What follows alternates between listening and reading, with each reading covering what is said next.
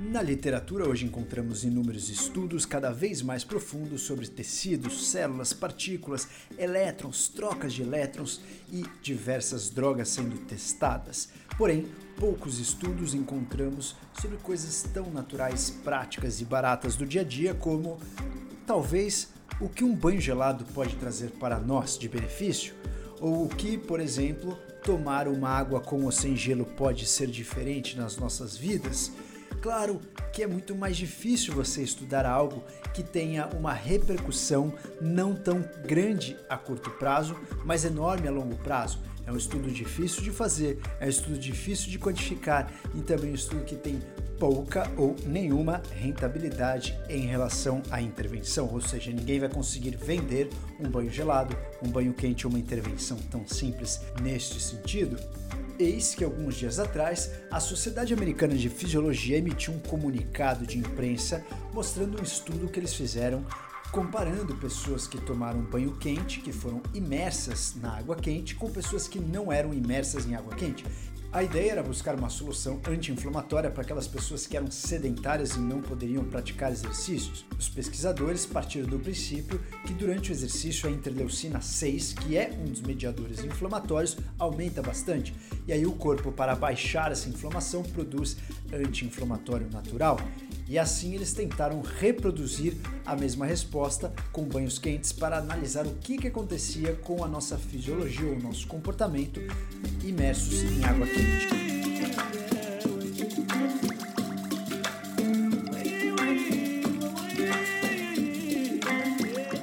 A resposta imediata para os banhos quentes liberou óxido nítrico, ou seja, melhorou a vascularização de todas as regiões que foram submersas, também reproduziu uma resposta muito positiva em relação à queda da inflamação, causando também um aumento temporário da interleucina 6. Mas o mais interessante é que após uma exposição de duas semanas com banhos diários, além desses fatores positivos, houve uma diminuição da glicose ou da glicemia em jejum e também uma diminuição da insulina, mostrando uma ampla diminuição da inflamação sistêmica.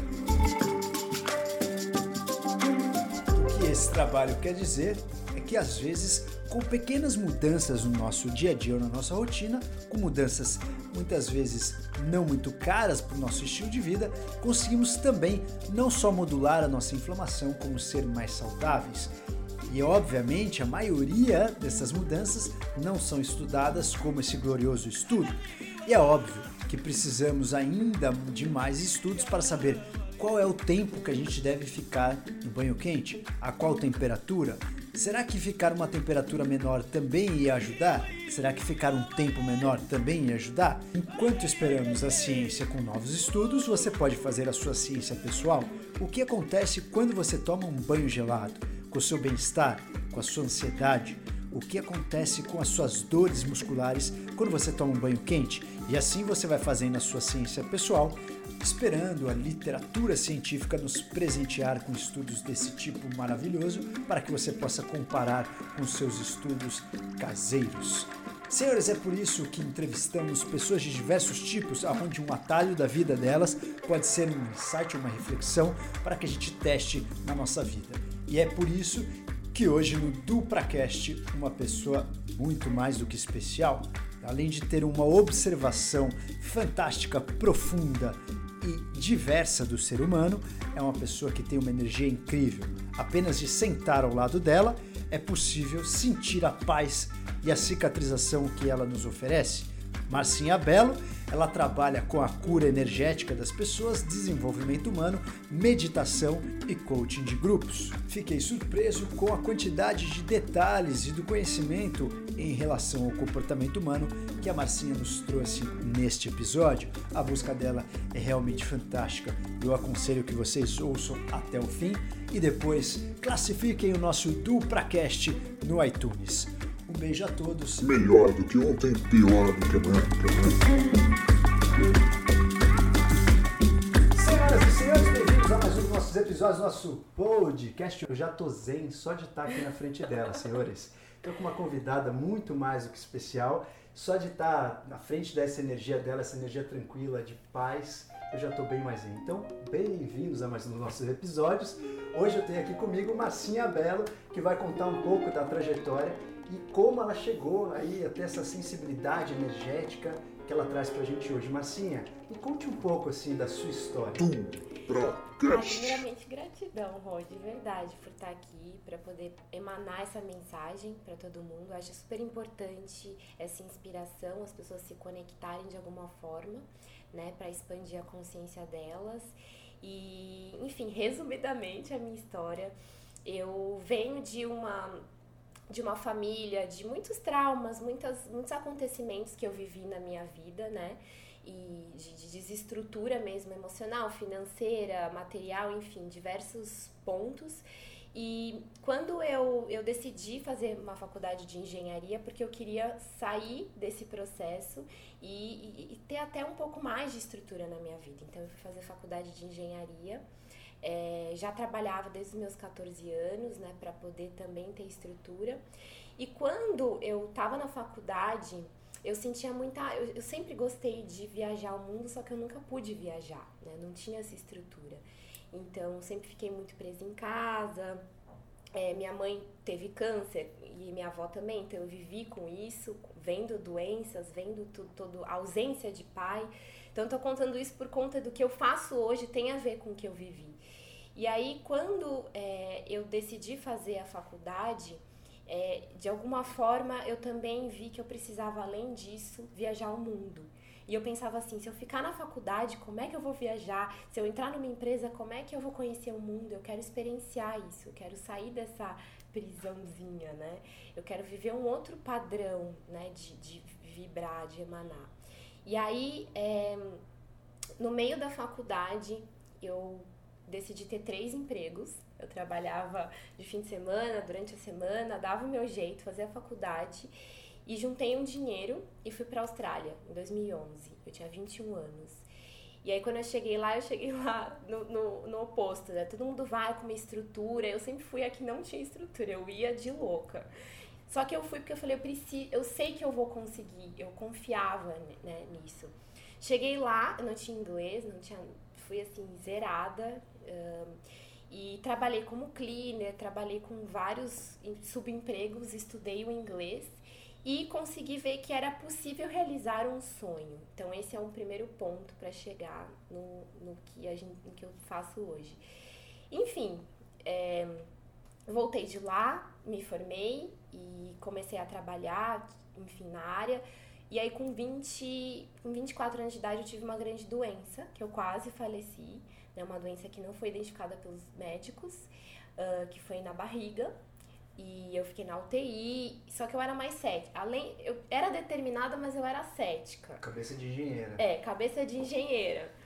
E, e aí, quando eu tava com a doença no hospital, eu me conectei com a minha espiritualidade. Eu falei assim: há muito mais do que eles estão falando. Essa cura vai existir. Eu não conhecia reiki, não conhecia nada. Eu era assim, bem da. Eu conhecia algumas coisas, anjos, tal, mas era bem superficial. E eu falei, eu vou curar isso com as minhas mãos. E aí eu colocava as mãos na minha barriga todos os dias, comecei a fazer algumas orações, e aí no final de tudo isso, quando eu operei, eles não acharam nada, eu já estava curada, e foi aí que teve o ponto. Eu falei assim, existe algo a mais. E depois dessa doença aconteceram mais algumas situações é, na, na, minha vida. Um, e aí eu cheguei num ponto que eu falei assim, eu não posso mais trabalhar com engenharia, né? Porque eu me formei em engenharia de produção têxtil. E eu não gostava do que eu fazia. E eu preciso... Desde o começo, ou você passou a não gostar? Eu gostava de estudar engenharia, eu não gostava do modelo que era aplicado, assim, de ficar no escritório, uh, no meu caso de, de, viver uma vida que, que na verdade não tinha muito sentido, né? E eu falo do sentido que, que realmente eu não via um propósito naquilo que eu fazia. Então eu gostava da engenharia em si. Então eu falei assim, eu preciso sair disso. Só que passou esse ponto, Rô, foi quando eu, eu posso contar? Claro, por favor, deve. É, a minha mãe ficou doente de novo, ela teve um, um segundo câncer. O meu ex-namorado terminou comigo Eu tinha pedido demissão, eu não tinha mais dinheiro para nada. Eu tinha feito a minha quarta cirurgia na barriga por conta das sequelas. Qual é o diagnóstico que você tinha nessa ocasião ainda da barriga? Eu era, foi uma infecção no útero. Tá. Mas para mim foi emocional. Foi o acúmulo de emoções que eu tive da minha infância inteira de traumas e questões familiares que eu acumulava no chácara básico, que é aqui. Mas para os médicos era uma infecção. Mas tá. sim, né? Do emocional vai para o físico. Total, completamente. E, e aí foi isso. E nesse dia que eu vi que eu estava totalmente desestruturada, eu quis tirar minha vida.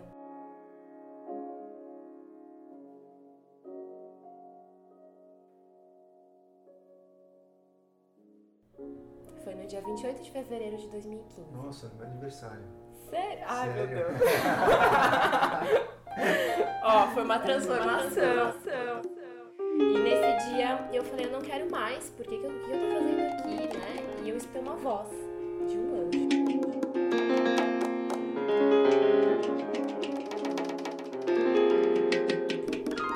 Eu sabia que era Arcanjo Gabriel falando comigo. Não faça isso, porque você tem uma missão aqui na Terra. Essa voz foi tão, ela foi tão alta que eu dormi, ele, acho que ele me deu um sossega-leão energético, porque eu dormi. E Mas eu você chegou a tentar fazer alguma coisa não? Eu, olhar, eu olhei pela janela, eu queria ah, pular ah, da janela. Sim, sim, eu tava decidida, decididaça. Assim.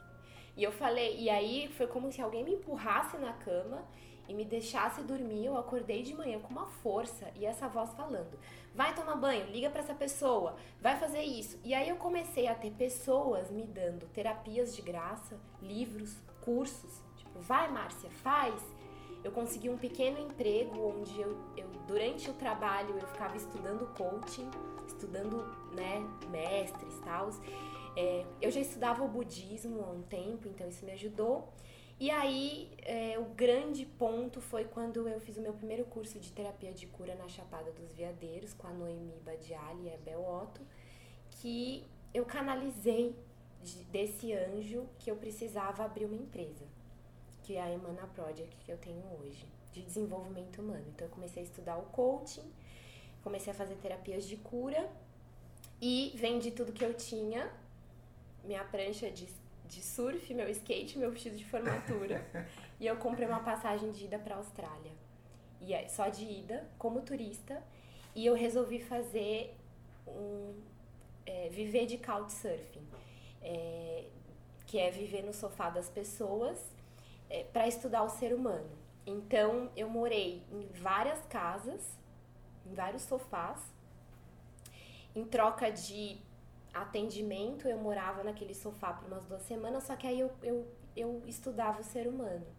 E aí eu fui morar, em, eu morei em vários países fazendo isso, então, é, e fazendo cursos. Então, tudo que eu trabalhava eu conseguia juntar, pagava curso, estudava o ser humano, porque eu atendia todo mundo, e eu conseguia ter uma bagagem de, do que, que é desenvolver um ser humano. O atendimento você fazia o quê? Que, qual era o atendimento?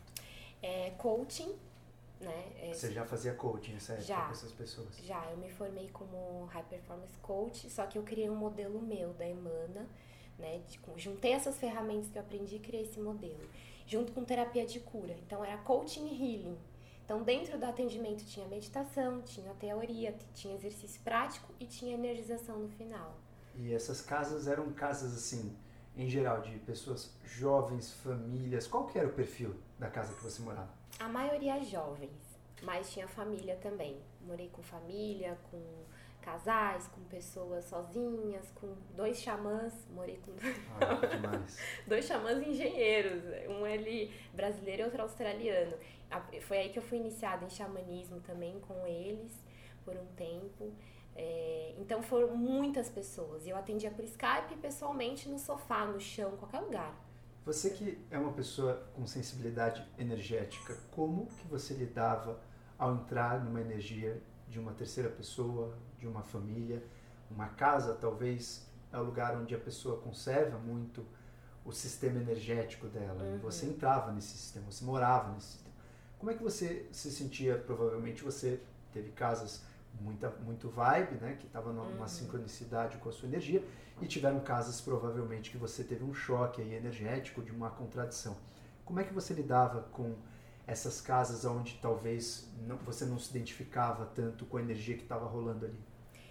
Então, isso é uma boa pergunta, porque é, você. O primeiro ponto para a gente se autoconhecer, que eu levo muito comigo, é a questão de estar sempre aberto. E eu digo aberto é de, se, de estar na, aberto como humilde mesmo, aceitar a evolução, que tudo é relevante, nada é por acaso, tudo é relevante. Então, quando eu entrava numa casa que tinha uma energia mais densa, já fui expulsa, já me chamaram de Cecília. Conta, pera, pera, pera, pera. Agora você vai ter que contar. O que, que aconteceu que você foi expulsa? Porque tinha alguns lugares que eu não pagava o aluguel, eu fazia a troca, né, atendimento, ficava um tempo. E aí, como eu levava algumas pessoas para porque eu não tinha lugar para atender, às vezes a pessoa não podia, eu não podia atender lá na casa dela, eu trazia a pessoa para atender lá. E aí quando o dono da casa chegava, tava eu lá atendendo a pessoa no, so, no sofá, né? Então assim, a pessoa queria chegar com é, você chega na tua casa, o que você faz? Você joga as suas coisas, é, que primeiro você quer descansar, depois você vai fazer, né, os seus suas tarefas. Então a pessoa chegava lá, tinha alguém e às vezes eu tava atendendo no quarto da, da amiga, né? Eu tava ali tentando dar o meu melhor. Só que minha consulta demorava muito tempo, Rô. Porque eu queria dar o meu melhor. E aí a pessoa chegava e falava assim: olha, você tem que sair amanhã. Tipo assim, eu não acredito. Assim, coisas assim, de eu não acredito que você ainda tá querendo ficar aqui. Não.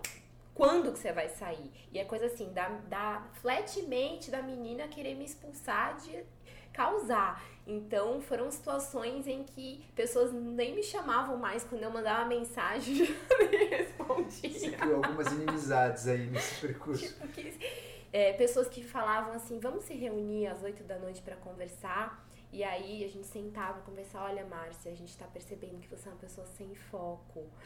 e aí eu, e, e, assim, muitos desafios, Rô. Tipo, as pessoas não acreditavam. Porque eu falava, eu sou empresária, eu tenho uma empresa. Cadê a sua empresa? Ela sou eu, a minha empresa era o meu computador na minha mochilinha com a minha bolsa. E eu toda do surf, né?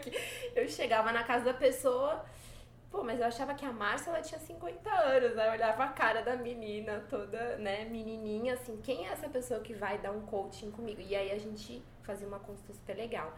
Mas essa questão, a energia, eu aceitava e tentava lidar com a energia para poder entender né, o, qual campo que eu estava me conectando. Como você se sentia depois de um cartão vermelho desses, onde a pessoa queria te expulsar da casa? O que, que passava na tua cabeça?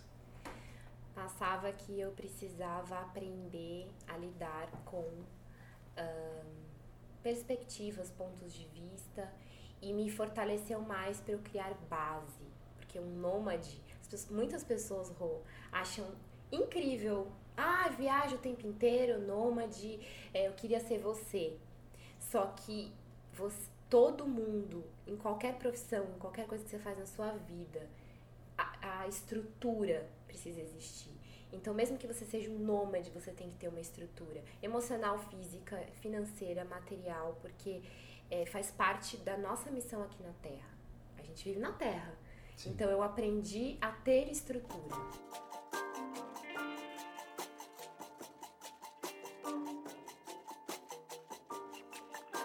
por não ter uma estrutura. Perfeito.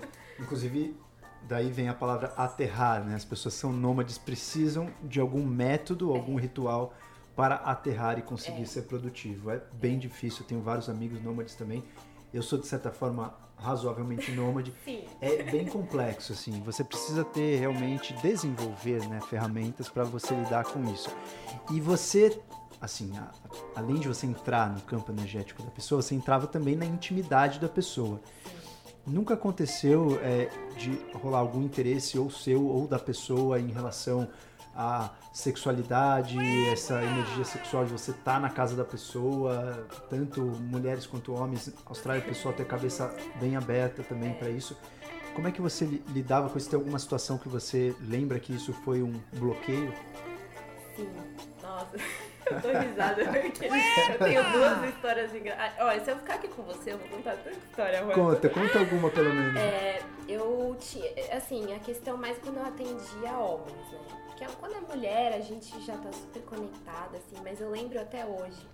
Meu segundo atendimento na Austrália foi com um brasileiro, lutador de jiu-jitsu. Ele viu que eu postei no Facebook que eu era coach e tal, ele falou assim: "Ah, eu quero fazer uma sessão". E, ai, gente, é muito de filme isso. Quando eu fui até a casa dele, no meio do caminho começou a chover. E eu tava de blusa branca. e aí, quando eu cheguei na casa dele, imagina, eu tava com meu computador toda molhada da chuva, morrendo de frio, porque a Austrália é assim, do nada começa a ventar, fazer frio. E aí ele abriu a porta, tava uma menina, tipo assim, oi, tudo bem? Eu vim fazer a sua conta. O sonho erótico do cara. Mas aí eu entrei lá e eu tava muito nervosa, porque era a primeira vez que eu tava atendendo um homem. E você se ligou nessa vibe aí? Sim, o cara era bonito.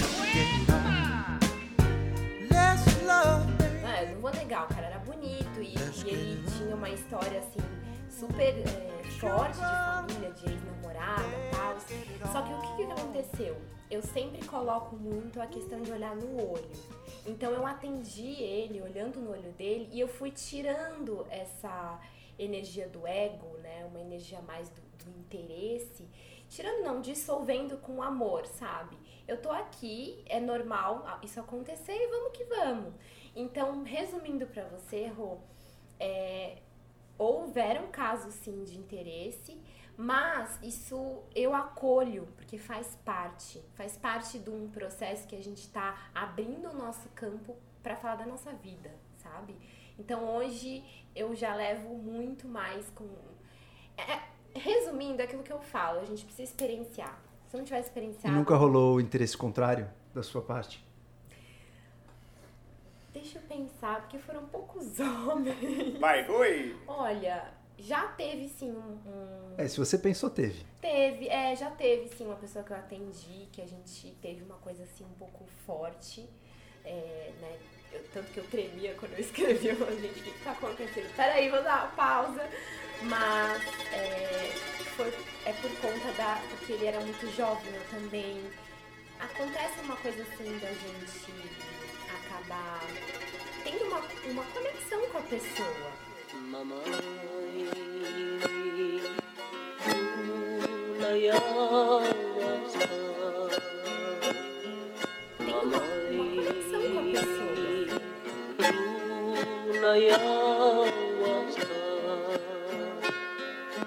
Conexão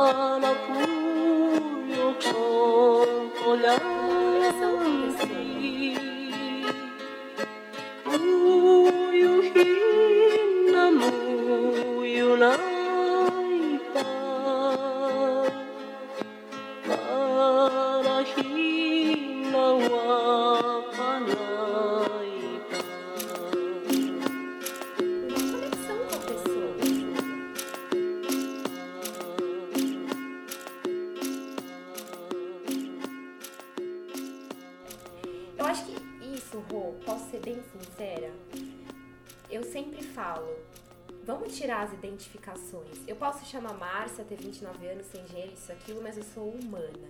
Eu posso sentar na frente de um médico, na frente de um palestrante, na frente de um monge, de qualquer pessoa. Se eu tenho uma conexão, porque a gente é humano, Perfeito. né?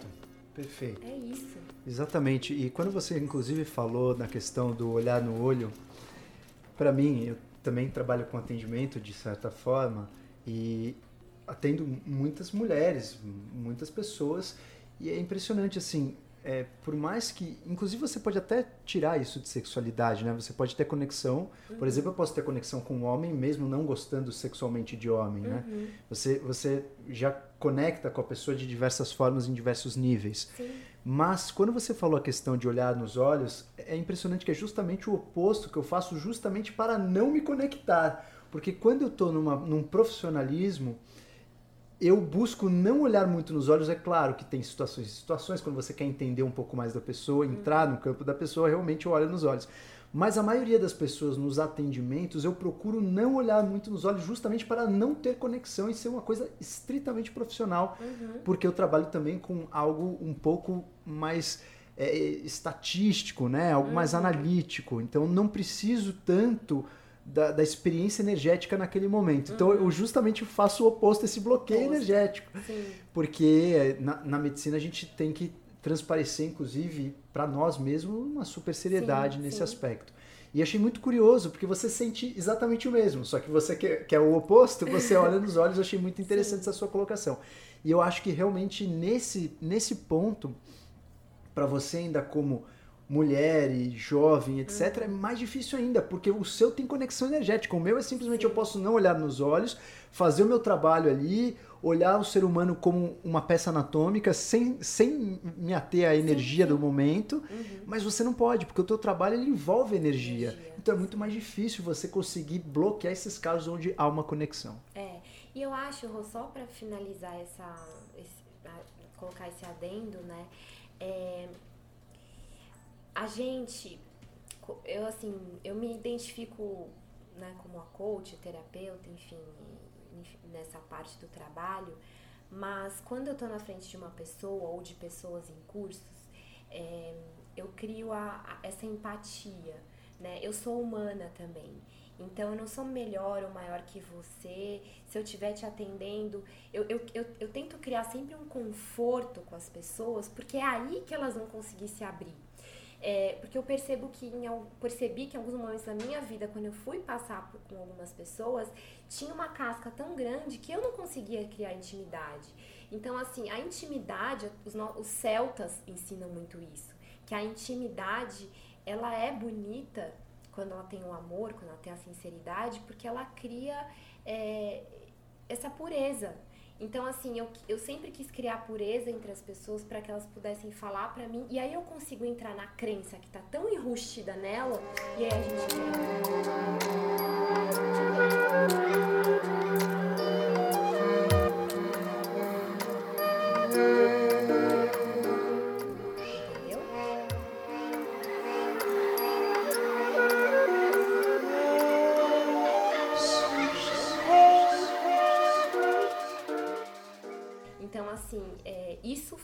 Das ferramentas que me fez conseguir enxergar o ser humano a fundo. E a mim também. Perfeito. E você citou os celtas. Qual foi a cultura ou lugar que mais te agregou do ponto de vista eh, pessoal de todos esses lugares que você conheceu e viajou? Ai, meu Deus. eu tenho uma conexão muito forte com, com Havaí, com os Kahunas, né? Tanto que foi lá que eu me iniciei no Oponopono, com o Kahuna. Os aborígenes na Austrália, porque a Austrália é o lugar. E os celtas, porque também eles trazem essa, essa cultura muito forte do amor incondicional, da amizade, da intimidade. Então, é, foram esses três povos, assim. São muitos, né? Mas tem essa conexão forte. E voltando para essa questão eh, feminina, você se colocou numa posição de extrema humildade em morar no sofá das pessoas e em nenhum momento você demonstrou, pelo menos aqui no papo, uma certa fragilidade, né?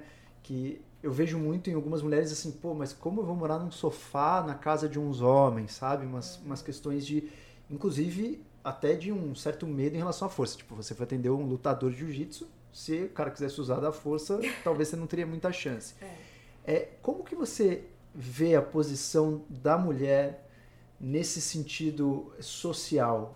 Você demonstra essa força feminina e como é que você, você já parou para refletir sobre isso? Como você se colocou nessa posição de poder feminino e da onde você resgatou isso?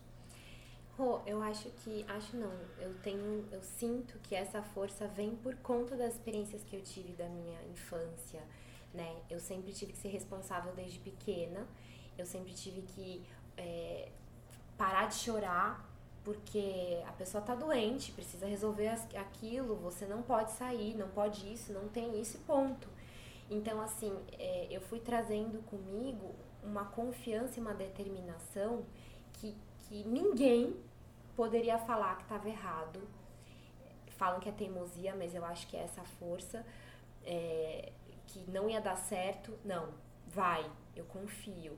Então eu fui criando essa confiança desde pequena. Então quando eu tava nesses lugares, eu sabia que do chão eu não ia passar. Se eu tivesse que dormir no mat de yoga na rua, eu ia dormir tranquilamente, porque eu tô na terra, tô dormindo em Gaia, não tô dormindo na rua. Entende? Eu, eu fui criando perspectivas para não, não trazer isso como um sofrimento, mas como uma experiência. Essa é a diferença que a gente eu quero passar pro ser humano. Você não tá sofrendo, você tá experienciando.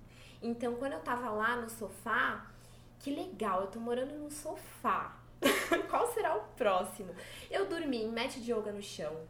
Eu dormi em sofá, eu dormi em cama king size. Eu dormi, eu dormi em tantos lugares que, que hoje eu falo assim, que legal, porque isso construiu uma humildade para que mesmo se eu ganhasse milhões e se isso tiver ou não tiver acontecendo, eu tenho esse foco e essa força. Eu não vou ter medo da perda, eu vou construir de novo. Qual é o seu maior medo? Hoje é de desencarnar antes de cumprir essa missão. Medo da morte. É. Se você sou, soubesse o, a hora da sua morte e você precisasse pensar alguns segundos antes no lugar mais acolhedor, aconchegante e que, te, que mais te trouxe conforto de todos os lugares que você dormiu, qual que você estaria? Ai, meu Deus. Na Austrália. Mas um, uma casa específica. Uma casa específica? Ah, tá, uma casa específica. É, com certeza. Tá, então não seria na Austrália, seria no Havaí, quando eu morei lá. Eu morei numa casa de frente pra praia seria nesse lugar, em Oahu, no North Shore. Pela vibração ou pelas pessoas? Pela energia, né? Por tudo, pelo Aloha Spirit, pela, pelo cheiro do lugar, pela, por tudo. Você considera a sua energia mais masculina, mais feminina, equilibrada ou mutante? é interessante essa pergunta. Eu tenho uma energia muito yang. Tanto que falam, as, as, algumas pessoas falam que isso até incomoda os homens, porque eles se assustam. É. De tipo, nossa, é, peraí, será? Porque eu gosto. Eu, o yang que eu te digo é muito de trabalho, muito Sim. da energia do. Ao mesmo tempo tem é o energético, que é o delicado, que é do healing, que é de falar, essa força do, do yang, do trabalho, de materialização. De fazer. É. Eu sinto que é mutante. Perfeito. Para quem nos ouve, a energia yang é uma energia mais masculina. É. Então, é, isso do ponto de vista energético, tá, senhores? A gente não está dizendo que ela é masculinizada, nem ela quis dizer isso em nenhum momento. As pessoas, independente do sexo, têm energia. Mas como você vê agora em relação à energia sexual? Você acredita em algum tipo de relacionamento perfeito? Você é casada, tem filhos? O que, que você acredita como um relacionamento entre homem e mulher? Ou entre mulher e mulher, enfim. Eu não sou casada, não tenho filhos, quero casar, quero ter filhos. É, relacionamento. Para mim, relacionamento, ele é, ele é uma conexão que você tem, por exemplo. Muitas pessoas falam assim, ah, o homem da minha vida. O homem ou a mulher da sua vida é aquela pessoa que está na sua vida hoje. O que, que ela é um ciclo. Pessoas também são ciclos na sua vida. Então, quando a gente entende ciclos, a gente entende que uma amizade ou um relacionamento, ele pode ter um começo, um meio e não é um fim. Ele é um, um ciclo, uma célula. Uma célula que dentro dela tem experiências, tem é, propósitos, tem, né, são funções, tem fortalecimentos e curas. Então, para mim, se hoje eu tô com um namorado, que no caso eu não namoro, mas é, se eu tenho esse namorado e ele termina comigo, se eu compreendo o ser humano, me compreendo e compreendo os ciclos, é... Pode continuar. E compreendo os ciclos, eu, eu, de novo, eu saio do sofrimento e vou para a experiência, entendeu? Então eu paro de ficar perdendo a minha energia questionando. Então, assim, quando a gente começar a entender que essa pessoa que está na minha vida ela é importante, E eu começo a analisar, será que esse ciclo ele pode ser renovado com, com essa mesma pessoa ou ele pode ser finalizado para eu entrar com outra pessoa? A gente vai saber se relacionar mais com as pessoas. Né? Então, casamento, ai, não é que é o fim do casamento, ou o casamento ele é uma, é uma muitas pessoas falam, né, que, que não existe ou não, não, não tem é, não tem sentido casar. Eu acho que assim, independente da cultura, da filosofia, se você está conectado com a pessoa naquele momento e depois de um mês acabou, não é que acabou, foi uma experiência. Durou 5 anos, 10, 15, 20. Então, o budismo fala isso, né? É, a vida é relacionamento. Eu me relaciono com o meu copo de água, com a planta, com o animal, com uma pessoa, com o ar, com tudo. Então, se eu sei me relacionar com o todo, se eu, eu sei me relacionar com um conjugal, por exemplo. E homem com homem, mulher com mulher, eu não. Nossa, zero preconceito. É, eu acho que as pessoas, elas. É, eu tenho uma coisa muito energética, né? Se uma mulher se, se conecta com uma outra mulher, é porque Talvez em outras realidades paralelas, elas também, um foi um homem, outro foi uma mulher, e elas continuaram esse contrato sagrado. É, as energias precisam se complementar. Eu acho que faz parte de todo um processo de evolução. Se você está feliz, se você está se sentindo bem, se você se sente verdadeiro consigo, você pode se, se relacionar ou tomar decisões qualquer, assim. Como é que você encararia, então, uma traição? Imagina que você está num, num ciclo, você está num relacionamento e a pessoa, por algum motivo qualquer que não venha ao caso, resolve te trair. Você encara isso como término, encerramento de um ciclo ou simplesmente você tentaria entender o porquê isso aconteceu, porque houve uma desconexão, ou até aceitar que essa pessoa pode ter conexão com outras pessoas, mas continuar conectado com você? Uhum. Então, eu já vivi muitas traições. Então, só que as traições que eu vivi foram antes de me conectar com o meu corpo energeticamente, com o meu propósito. Eu acho que a traição, é, a gente pode olhar de, de duas formas. A traição que a terceira dimensão, que é esse processo que a gente fica muito com ego, com muita distorção, a gente pode encarar a traição com uma, uma grande distorção, e aí você vai gastar energia, você vai xingar a pessoa, você não vai compreender. Ou você pode encarar a traição como um processo de deixa eu compreender qual que é a razão disso estar acontecendo. Por que, que essa pessoa quis se conectar com outra e por que, que eu estou incomodado com isso? Quais crenças que eu trago e traumas da minha vida? Será que os meus pais, meu pai, minha mãe, ou na minha infância, eu tive algum processo que me fez atrair esse tipo de experiência? Então, quando eu trago isso e curo, eu provavelmente no futuro não vou atrair mais ou vou saber compreender. Eu sinto que a traição, é, ela, de novo, ela é uma experiência. O ser humano ele fica tão preso a padrões e imposições da sociedade que a traição é uma forma dele, no meio de um, de um lugar escuro que ninguém tá vendo, ele ser livre né? Tem uma escritora belga que ela fala muito isso. É, ele quando você, só que quando você é livre e você está no seu propósito com amor, você não precisa fazer isso, porque você tá exatamente, você já está livre fazendo o que você gosta, você está livre é, conversando com a pessoa que você quer, seguindo os seus, os seus sonhos, os seus desejos, então você não está se prendendo, enrijecendo. Então é isso, aí você nem é, atua com a traição. Você experiencia. É, hoje, como eu não tenho namorado, mas eu, eu vejo muito a questão assim de eu quero, eu quero namorar, eu quero ter um namorado, eu quero que essa pessoa esteja conectada comigo. É, mas eu preciso entender se essa pessoa ela quer também estar tá conectado com isso ou não. E se ela não quer, eu não posso julgá-la. Então é isso, uma inspiração que eu quero deixar para as pessoas. Será que essa pessoa que te traiu, ela não precisa ter o tempo dela para integrar mais o que ela quer? E se você deixar ela livre, pode ser que ela até volte com muito mais força do que se você tentar aprendê-la mais, né?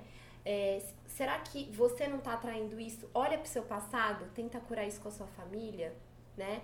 Pra, de repente você sente que é, a traição ela vem da sua ancestralidade, né, dos seus pais, avós, enfim. E aí você curando, você também já não libera isso. É tudo uma reação em cadeia, Rô. Perfeito, entendimento bastante profundo. Desculpa, não, muito, muito, muito bom, muito bom, Marcinha. É, ainda nesse tópico, a última pergunta, você, é, vamos generalizar, você acha que o homem trai pelo mesmo motivo que a mulher? Pode ser o mesmo motivo, pode não ser? ou generalizando sempre os motivos são diferentes? O, o motivo ele é igual porque a gente é humano, independente de ser homem ou mulher. Só que o homem ele já vem energeticamente falando há crenças e imposições de muitas eras para o homem, né? Então o homem há muitas eras ele já tem imposições que, que ficam registradas no, no campo do homem. Então, para ele é isso. Então, assim, ele vai querer uh, experimentar essa questão da carne porque o homem ele é mais dos chakras inferiores, ele é mais do, né, do, físico, do, do sexual. Né? Até o calendário maia fala que é a energia da serpente, energia do, né, do, do físico. E a mulher, como ela é dos chakras superiores, do coração, do emocional, ela vai é, se conectar com isso porque ela sente essa falta de algo, né? Porque a mulher ela precisa estar sempre completa, porque a gente é multi. Então, se a gente tem falta de alguma coisa, a gente vai procurar, mas de uma outra forma, para suprir o emocional, e o homem é para suprir o físico. Então, é pelo mesmo motivo, porque somos humanos, mas por é, questões de perspectivas diferentes. Perfeito, muito perfeito. Inclusive, eu concordo gênero, número e grau, faço das suas palavras as minhas. É, principalmente na questão, você falou em, em, algumas eras, eu acho que até mais, né? A gente traz uma bagagem, inclusive, de outros seres vivos mais primitivos que nós. E quando a gente começa a estudar biologicamente os seres vivos mais primitivos, é, o macho, em geral, ele tinha um papel um pouco mais coadjuvante, não tão principal, de ficar tentando injetar esperma ou espalhar o esperma, enquanto a mulher tinha o papel de Sim. desenvolver aquela nova cria. E o macho na maioria das espécies, não tem esse papel de desenvolver a cria. O único papel dele era doar metade do DNA, enquanto a mulher tinha uma função totalmente complexa por trás. É. Então o homem traz essa bagagem de espalhar né, esse DNA de uma forma frenética. Obviamente a gente vai desenvolvendo uma consciência, isso vai sendo controlado, mas uhum. a gente ainda traz um pouco dessa Sim. antiga era, como você citou, concordo Sim. plenamente. Mas se você usa alguma planta de poder? Planta de poder? Maconha, daime, ayahuasca, algo que você usa para ter essa sua criatividade e sensibilidade? Não. Nada contra, mas eu me conecto totalmente com meditação, cristais, os meus cristais, eu sou assim totalmente conectada com o meu corpo, assim. Você nunca toma nada para sua meditação? Não. Tá. Florais. Sim, legal. Não deixa é. de ser planta de poder. É, é, e desculpa, é, sim, sim. não, mas é, eu estava me referindo às psicoativas mesmo, tá. tô brincando. É um livro que você tem como uma referência? O primeiro livro que eu li, que expandiu minha consciência, com certeza, da Debbie Ford, O Lado Sombrio dos Buscadores de Luz, ela se inspirou no Deepak Chopra, que também eu amo, e, e mais um que é o Cryon, né? Ele, o Lee Carroll, que canaliza a energia de Cryon, ele tem podcasts, ele tem livros também, que é o top top que eu sinto da energia, assim, que você expande, é, são esses, assim. Perfeito. Adoro Deepak também, é. muito bom. Ele tem o dom de passar emoção na escrita. É. E a única coisa que é um pouco chata é tentar ler o Deepak traduzido. Não é a mesma coisa. Não é. Porque as palavras dele, que as palavras que ele usa são muito é, fortes. É, é, impressionante. Ele atinge você de uma maneira e algo, às vezes, um parágrafo simples que tudo que você lê você já sabe, mas sabe, ele, é. ele, ele, combina, ele faz uma salada de fruta aqui, ali. Né? Fantástico. E ciência ou religião? Hum, os dois, mas em outra perspectiva ciência como uma sabedoria humana de estarmos na Terra e a religião como uma filosofia energética que a gente traz, unindo as duas, a gente consegue expandir a consciência de uma forma completa. Mas aí você está falando em religião ou espiritualidade? Você tem alguma religião? É, a religião, para mim, ela é a espiritualidade, porque ela é uma, uma forma de expressar a conexão com Deus. Eu, eu, eu estudo todas, trago várias ferramentas de várias, entro em qualquer lugar, se puder, pra ir, porque eu gosto de estudar o ser humano. Se ele está dentro de um campo ou fora. Por que essa paixão pelo ser humano? Eu sou apaixonado pelo ser humano, mas vendo você falar, eu, eu tenho uma super sintonia com isso, porque eu amo estudar o comportamento, sabe? Eu me lembro desde a época assim que eu saía bastante à noite. Às vezes eu me pegava em algumas festas assim, parado num canto, analisando o comportamento humano, Que sabe? legal. Sabe quando você. Eu, eu amo isso de ficar tentando entender, né? A, a questão assim, por que, que aquele ser humano fez aquilo, sem julgamento, né? É. Eu gosto muito até de estudar, sei lá, a vida do Pablo Escobar. Você vê que foi um cara que matou, fez muito mal, mas por que, que ele fez tudo isso? Qual que é, né? ah, o funcionamento por trás de toda essa pessoa que pegou uma energia gigantesca e pode usar para uma coisa ruim ou boa. Por que, que você é apaixonada pelo ser humano? Por que, que eu sou apaixonada por ser humano? Quando eu descobri que a vida é incrível e que quando a gente tira todas essas distorções, é, esse é o maior presente que a gente recebeu do universo, que é ter essa máquina. É isso, eu me apaixonei por essa máquina. E eu quero que, que as pessoas também se apaixonem. Porque essa máquina. Eu falo máquina porque é a engenheira falando com a. Mas é isso, essa máquina aqui, ela é poderosa e ela é incrível, ela é magnífica. Se a gente tirar todos os monstros que a gente cria, a gente vai entender que a vida é incrível. El misterio de la vida, mi corazón, corazón, es una voz escondida entonando E não é conto de fada. Se você lê o livro dos Telos, eles falam que você fala, meu Deus, é, é forte, mas é isso, é incrível. E é simples. Então eu sou apaixonada por isso aqui. Isso daqui traz um. E experiência, imagina, você pode estar em qualquer lugar, você pode ver coisas, você pode falar, você pode tocar. É incrível. É, eu tenho essa mesma sensação quando eu estudo anatomia. que legal. Anatomia, fisiologia, você, É. cada parte do corpo que você estuda, cada receptor, cada detalhe, você fala. É. A complexidade, é uma máquina, é uma máquina. E eu en- eu entendi assim a sua busca. Você tem algum vício que você agrida o seu corpo, o seu templo, a sua máquina, que você tenha algum peso na consciência? Tem. Conta aí pra nós. Trabalhar. Trabalhar você te faz mal trabalhar? Não, não faz mal, mas eu chego num limite de, às vezes, assim, não sempre, mas de dormir, dormir até tarde ou de não comer nada, porque eu, me, eu falo que eu me alimento de energia, e é verdade, tem momentos que eu me alimento de energia, mas isso é um outro papo. mas tem momentos que eu chego no limite de mais trabalhar do que sair, do que me divertir. Eu, quando eu tô viajando, eu também tô trabalhando, as pessoas acham que eu tô de férias, mas não, eu tô lá trabalhando, tô fazendo um monte de coisa, e, e aí as meninas do meu time ficam, Marcinha, tira férias de verdade. Eu acho que é o workaholic. Mas, Rô, eu sei lidar, não me faz mal, eu amo, tá no meu DNA. Eu, tipo, eu sou casada com a Emana, né, com, essa, com, a- com esse propósito. E... Mas hoje tô em equilíbrio, já tô bem melhor, assim, do que era. Você tem alguma dieta específica? Hoje eu tô fazendo a crudívora por conta do curso de nutrição que Legal. eu tô ministrando. Mas eu, eu não, eu como de. tipo, come de tudo. Eu sou. Eu não gosto de identificar, mas vamos lá. Tá. Vegana, vegetariana. Tá. Então eu tento ser super saudável, assim. Mas não sigo dieta, assim. Eu como bem, E você faz jejum, pelo que você falou, você faz alguns jejuns. faço. Qual é o- a carga horária do seu jejum? Às vezes o intermitente, né? Que é aquele que de manhã, que você começa ao meio-dia, 11 horas, meio-dia. Mas não é sempre. É mais quando eu quero meditar, de- desintoxicar de coisas do dia anterior, assim. E aí você fica até quantas horas?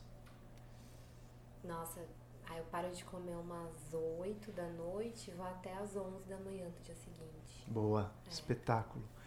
E como você já passou algum perrengue financeiro mesmo assim? Você contou que ah, fui para Austrália a primeira vez, juntei meu meu dinheirinho ali.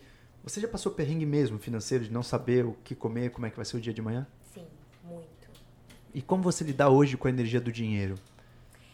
Olha, por não ter tido dinheiro pra comer, para nada, assim, para pagar conta, de realmente faltar comida em casa, desde pequena, vários processos. Quando tava viajando. Hoje eu, eu amo o dinheiro de uma forma diferente do que é o ego. Eu, eu dou amor para ele. Então eu tenho a planilha que eu chamo de planilha extraordinária. É, quando eu, eu, cada conta que eu pago, se é uma água de dois reais, se é uma conta de três mil reais, eu faço gratidão para tudo. Eu sou muito grata. Eu dou amor pro meu dinheiro, porque ele me traz experiência. Se a gente saber lidar, investir, trabalhar com ele de uma forma bonita, ele vai vir pra te trazer experiência, porque ele não é ruim. Ele é só um meio para, né? E se, assim, por acaso você percebe que existe, obviamente, como todo ciclo, existe uma fase mais próspera, uma fase um pouco menos próspera. Como é que você equilibra a sua sensibilidade energética e o seu tino empresarial? Tá. É...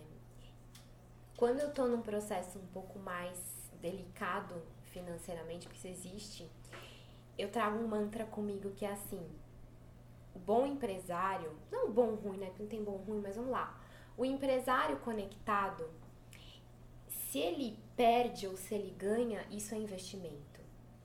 Então, se a gente, se um dia eu tô lá perdendo, sei lá, 10 mil reais numa, num investimento que eu fiz e amanhã eu tô ganhando 30, mas no, no, que eu tô perdendo 10, não é que eu tô perdendo, eu tô ganhando, porque eu tô ganhando experiência, força e inteligência emocional e, e tática para eu ir lá e estruturar outra, outra forma de ganhar. Então, é isso que a gente precisa aprender. A gente nunca perde e ganha. A gente está sempre experienciando.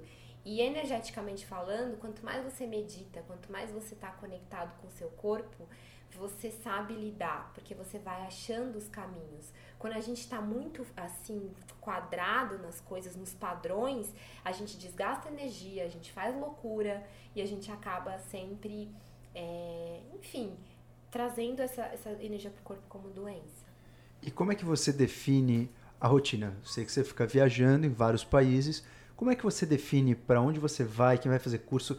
Vamos supor que você pega uma época que não tem um trabalho atrás do outro, tem um, um gap entre um trabalho e outro. Como é que você define para onde você vai, o que você vai fazer e se não aparece cliente? Me conta um pouco dessa ansiedade. Eu defino os lugares intuitivamente. Todo fim ou começo do ano, assim, eu medito, abro o mapa mundi, porque o mapa mundi é a nossa casa, Gaia, nossa casa. A gente é possível ir, se você quer e age. Eu olho o lugar e eu falo para onde eu preciso ir e eu vou sentindo os países que eu tenho que ir. Rô, sinceramente, às vezes eu nem sei quantas pessoas vão. Eu nem sei como que eu vou, porque no financeiro também tem a coisa de ter a estrutura, mas eu simplesmente decido. Eu decido em mim, no meu coração. Eu vou. Como vai ser? As coisas vão aparecer e aparecem.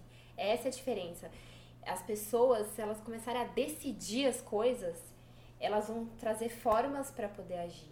E aí eu decido, faço isso, é, não monto uma planilha muito detalhada, eu faço do macro e aí eu vou encaixando ao longo do, do semestre, assim, né? Criando essas rotinas. Mas eu fico super pouco no Brasil, é tipo um mês no Brasil, viajando. Mas isso foi o que eu decidi há muitos anos atrás, quando eu nem sabia que eu ia ter, mas eu decidi comigo, fui criando paciência e estruturando isso para mim. Então é uma forma de, de, de, colocar como você quer se ver na sua vida feliz. E aí eu fui criando isso. E hoje é, o, o ser humano ganhou da evolução um cérebro capaz de antecipar os fatos, né? Então o ser humano consegue, por exemplo, prever a aposentadoria, consegue prever ou elaborar as próximas férias, coisas que um cachorro não consegue. Uhum. É, essa é uma característica quase exclusivamente, não vou falar exclusivamente, mas é quase exclusivamente humana. E aí você, nesse discorrer aí do, do, da, sua, da sua forma de lidar com o seu trabalho, você quase exclui essa capacidade de antecipar assim ah, eu decido que eu vou, eu vou. Não, você não fica colocando empecilho assim, putz, vou juntar os centavos aqui, a passagem vai ser tanto, tem que pagar a outra pessoa para filmar, então isso talvez não dê, porque eu tô apertado, a gente não sabe quem vai ganhar a eleição. Você não coloca essas antecipações na sua trajetória. Uhum. Você considera isso uma evolução porque você usa um cérebro de introspecção e uma, uma certa um certo, certo sexto sentido, uhum. e aí você usaria talvez um cérebro até mais evoluído do que esse cérebro humano, ou você simplesmente quer dar uma acalmada nesse cérebro de antecipar do ser humano para fazer as coisas de uma forma um pouco mais primitiva? Uhum. Então, eu acredito que é, é um mix dessas duas coisas que você falou. É, talvez seja um cérebro mais evoluído, mas talvez por conta de estar tá é, praticando a expansão, que é acender as luzinhas da nossa consciência, eu consiga entender que há muito mais do que aquilo que a gente acha que a gente pode fazer, né? Porque um dia eu não tive e um dia, um dia não, muitos anos da minha pequena vida de 29 anos, eu não pude fazer o que eu faço hoje, então eu tive que compreender essa polaridade. Então hoje eu vejo que se daquele lado não dava porque tinha crenças, Hoje, o lado que não tem crenças, ele funciona. E ele é muito sábio. E ele consegue me ajudar muito mais. Então, eu levo na polaridade, né? No, no campo de que, sem crenças, sem esses medos, com a confiança, eu consigo também estruturar e até antecipar coisas, só que são coisas que não são distorcidas dentro de um projeto. Então, se eu falo, eu vou para esse lugar, o dinheiro não está aqui ou não tem a pessoa, não é que eu vou naquela confiança sem maturidade. Eu vou criando uma estrutura que, que é muito mais da confiança e do processo de você estar é, tá mais aberto para você atrair, que é a questão da materialização com consciência, do que eu ficar colocando um foco em crenças limitantes que vão atrair, sim, as limitâncias. Então eu atraio aquilo que eu quero com estrutura né? Que, e aí você consegue materializar o que você quiser, esse é o segredo. Entendi. Vou resumir, vamos ver se eu entendi. você usa a intuição para saber aonde você quer chegar, para onde você vai mirar o teu barco. Uhum. Aí em diante, quando você decidiu o caminho, aí sim você usa o cérebro humano, que seria antecipação para chegar até onde o teu barco está mirado, é isso? Isso, só que sem crença. Perfeito. E é até é, curioso o que você falou da, da questão da intuição, que seria um cérebro um pouco mais expandido, as pessoas que meditam, quem pratica bastante meditação, introspecção e contemplação, estimulam uma parte do cérebro que chama-se ínsula, que é o final do córtex. Essa ínsula ela está conectada com toda a parte do nosso sistema nervoso, desde o sistema límbico, o córtex cerebral, o córtex auditivo, temporal. Então a gente tem quase como se fosse uma encruzilhada de encontros de informações. E quando você é, fortalece esse, esse córtex que chama-se ínsula, talvez você fortaleça também a sua capacidade de intuição, que nada mais é do que pegar informações diversas, de diversos sentidos, que muitas vezes vem com um borrão para nós e a gente deixa essa informação completamente clara. E provavelmente é isso que você faz no seu processo de intuição, entender onde você quer ir. Ai, que legal. É bem interessante. É, você vê que a ciência, ela é. vai de encontro né, com toda essa essa nossa filosofia antiga aí de meditação. Então é, é, é uma forma científica de explicar, uma forma neurocientífica de explicar. Uhum. Mas é muito interessante e bastante evoluído, né? Você leva a vida praticamente como um avatar humana e ou talvez o próximo passo é. da evolução humana. Só um parênteses, Rô, para as pessoas que estão ouvindo, muito rápido. Você que está ouvindo, você também é isso eu não sou melhor que você, ou pior, ou mais ou menos. Eu sou uma pessoa que, que me dedico e quero evoluir. Você que está ouvindo, você também é mestre, você também pode fazer isso, você também pode criar, você tem os mesmos poderes bons, né? Que eu, porque nós somos uma máquina que veio pra cá. Então, assim, eu só quero. O meu desejo é que a pessoa saiba disso, que ela se inspire comigo e faça isso por ela e não siga, siga isso como um espelho positivo. Não te colocar num pedestal, né? De dizer é, que isso é impossível. É, a máquina é a mesma, os potenciais Sim. estão abertos a todos. Sim. Alguma coisa te tira do sério? Você acorda de mau humor? Não, não acordo. Alguma coisa que te deixa de mau humor? Alguma coisa que me deixa de mau humor. Nossa, eu a, a, acredito que. Ah, eu sou humana, óbvio, então assim, tem coisas que me deixam. Acho que a, a acho que o não as pessoas um pouco ingratas. Às vezes eu fico um pouco indignada. A pessoa tá lá, você faz e você tá ali e tal, e às vezes quando vem uma ingratidão, isso me traz, eu tô trabalhando isso em mim, melhorei muito. Mas às vezes a pessoa é ingrata, eu falo, gente, como assim? Você não reconhece que você tá vivo? Olha quanta coisa que você tem, que você fez, Entendi. reconhece. Então acho que um pouco de indignação, assim. Mas, nossa, Rô, é muito raro uma pessoa me tirar do sério, assim. Mas eu sou humana, de novo. Às vezes eu fico brava, às vezes eu fico.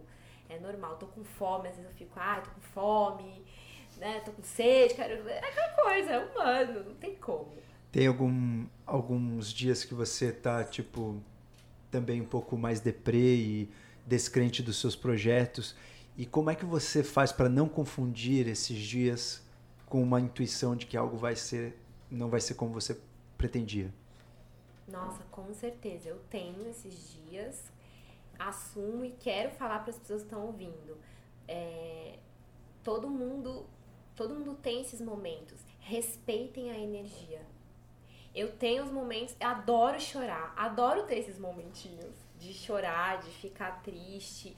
Não é porque eu, eu acho que é legal entrar na fossa, eu acho que é legal você sentir o sentimento. E quando eu tô triste, eu quero ouvir 300 vezes a mesma música. Eu quero chorar, eu quero ver filme, sei lá, pra chorar. Eu vou comer chocolate.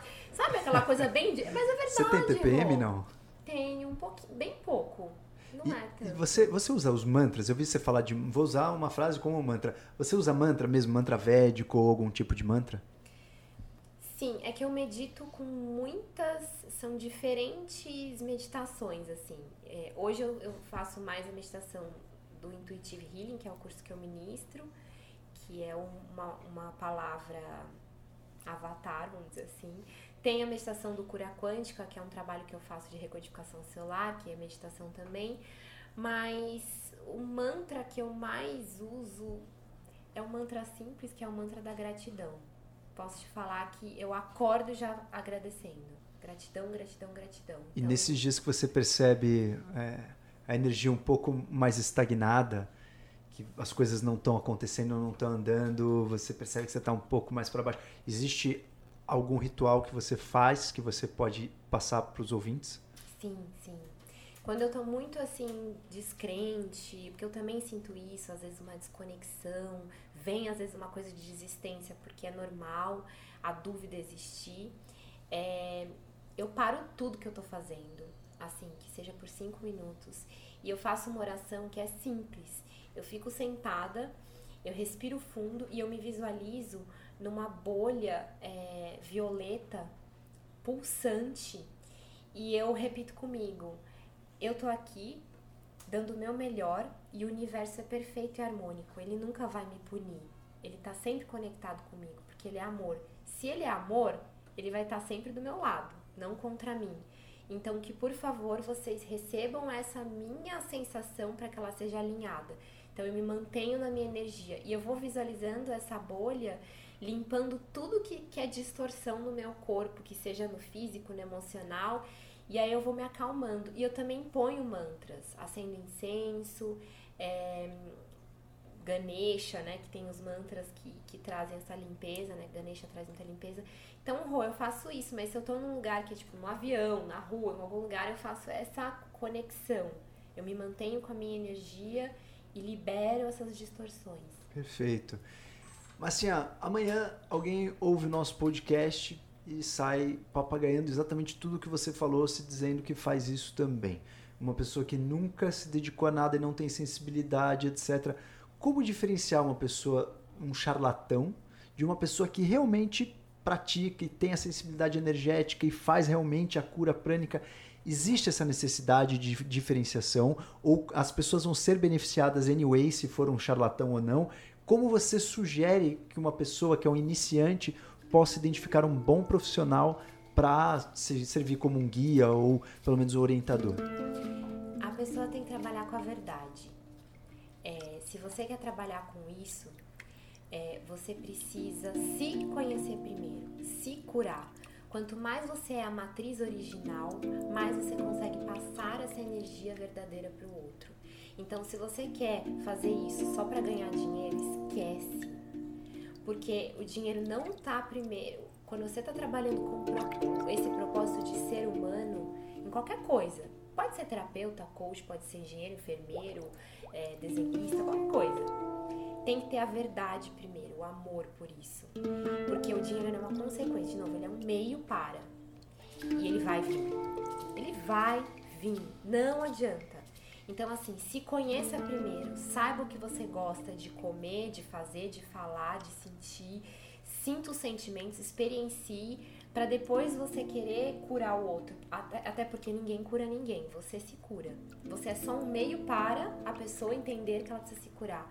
Então, a pessoa que quer trabalhar com isso, se autoconhece, seja humilde e também, ao invés de pensar no dinheiro, trabalhe o servir, que é você trocar sem querer levar sem querer nada em troca, experiencie as, as situações, conheça o outro ser humano, crie empatia para que depois você se considere e sempre você vai estar tá como aprendiz e, ou mestre. Então, a, aquele mestre, aquela pessoa que fala para você, eu sou mestre e sei de tudo, duvide. O grande mestre é aquele que fala, eu, eu também duvido, eu também tenho dúvidas. Porque nós, nós estamos aqui para evoluir. Então, assim, Rô, resumindo isso que me perguntou, é, se você se autoconhece, você é mestre de si mesmo. E você consegue encontrar todas as ferramentas que você vem estudando porque você já experienciou elas. Então você consegue falar com verdade sobre isso. E aí a pessoa que você vai atender, ela vai ver essa verdade em você, porque ela é tão pura, ela é tão inexplicável que ela, ela vai entrar nessa sincronia. E aí você vai ganhar isso, as consequências disso são pessoas, são reconhecimentos, são abraços, lágrimas, palavras, dinheiro, experiência, viagem e cocriação. Yo me convierto ahora en un animal, mente de agua. Yo vuelvo parte de todo el retamal. Me vuelvo un poco más normal, todo se fragua y soy el aire verde azul que emana el bosque oxígeno. Muy necesario para el mundo básico. Soy líquido, célula de ruido. Ahora soy más rápido, más intrépido. Como amante do ser humano e principalmente, em primeiro lugar, amante de toda forma de vida, eu tenho um lema que é o lema que traz a vida, que é a evolução. Ser melhor no dia seguinte do que nós somos hoje, ser melhores hoje do que nós fomos ontem.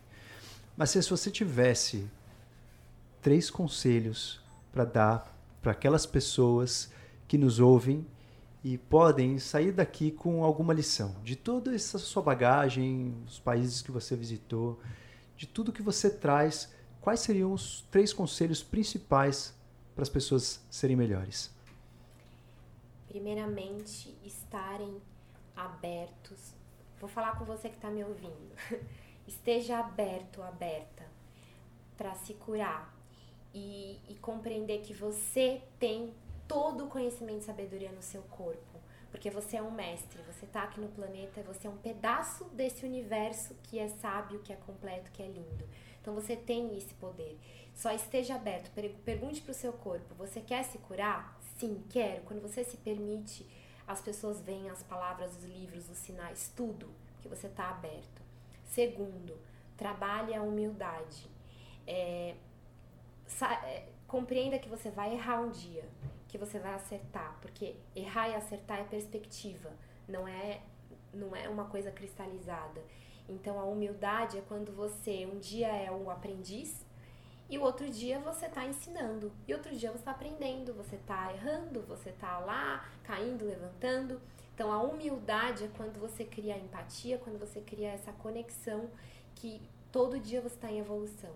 E o último, último, a última inspiração, né, é, a gente está entrando numa nova era. Todos esses sinais que estão chegando para as pessoas de autoconhecimento, é, independente do que você esteja fazendo, integre na sua vida. Não há separação. Ah, só o trabalho, só a família. Não, tá tudo integrado, tá tudo conectado. Então, o seu propósito, essa é a última inspiração que eu desejo muito que vocês tragam com vocês. Propósito não é nome de trabalho, não é nome de profissão. Propósito é você acordar de manhã, respirar fundo e agradecer porque você abriu o olho e você está vivo. Está com tudo funcionando e você tem uma nova chance para você aprender alguma coisa. Se hoje você aprendeu a ser genuíno, você não precisa dar tique em nenhuma das 20 coisas que você tem que fazer. Você aprendeu a ser genuíno. É isso que o universo quer, é isso que o todo quer. Então, assim, propósito não tem nome. Você já está no propósito se você quer se curar e se você trabalha a sua humildade. E você sabe que você é um ser humano. Eu sou humana, eu também tenho as minhas questões, eu também às vezes falho, às vezes acerto. É, eu deixo isso aberto porque é, o coach, o healer, qualquer coisa que você seja, não é maior do que a sua missão de que é ser humano aqui na Terra. Eu acho que é isso. Maravilhoso. Senhores, essa intensa, maravilhosa energia da Marcinha Belo para vocês. Marcinha, se alguém quiser entrar em contato com você, aproveitar o tempo que você está no Brasa, como é que faz para as pessoas manterem aí um contato, acompanharem a sua trajetória? Tem o meu Instagram, que é Marcinha com dois L's, que lá eu ponho as inspirações, tudo. Tem o site da Emana, que é emanaproject.com e lá tem os contatos de e-mail, tem a agenda dos cursos. E no próprio Instagram também tem o Instagram, da Emana Project. E aí as pessoas vêm, tem grupo de meditação, tem atendimento de coaching em grupo, tem workshop, tem viagem, tem vídeo no YouTube. Tem bastante coisa também que as pessoas podem acompanhar gratuitamente, saber um pouco mais. Adorei, Marcinha. Senhores, desfrutem tem. Adorei, gratidão. gratidão. Tu, pra,